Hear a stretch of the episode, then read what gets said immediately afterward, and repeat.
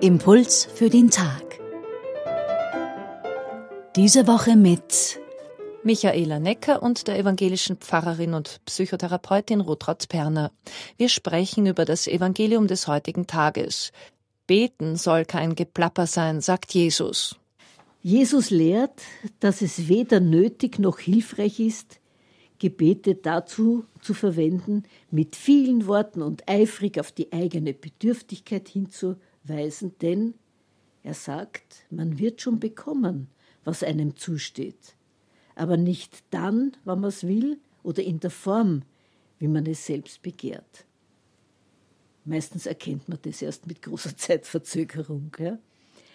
Druck auszuüben, wie man es oft tut, wenn man etwas sehr will, ist kontraproduktiv. Druck erzeugt ja bekanntlich Gegendruck, haben wir alle in der Schule gelernt. Es geht eher darum, Raum zu schaffen, dass etwas ankommen kann.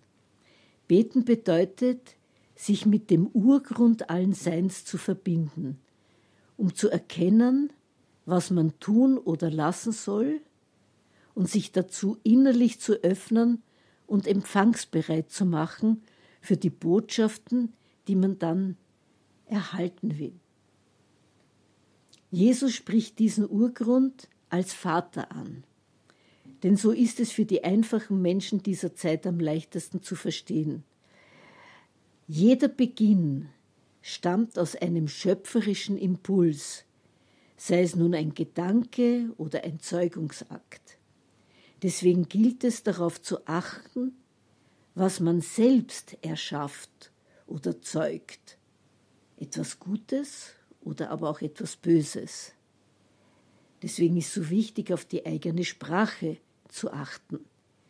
Denn oft rutscht einem etwas raus, wo man sich nachher wundert, dass andere so empört oder verletzt reagieren.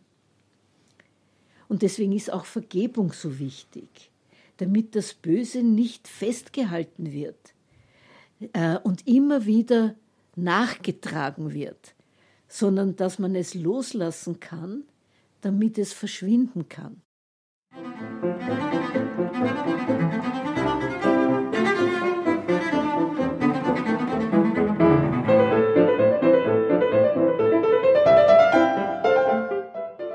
Impuls für den Tag heute mit der evangelischen Pfarrerin Rotraud Perner. Die Bibelstelle von heute findet sich in Matthäus Kapitel 6, Verse 7 bis 15. Auf unserer Homepage radioklassik.at können Sie den heutigen Impuls auch nachhören.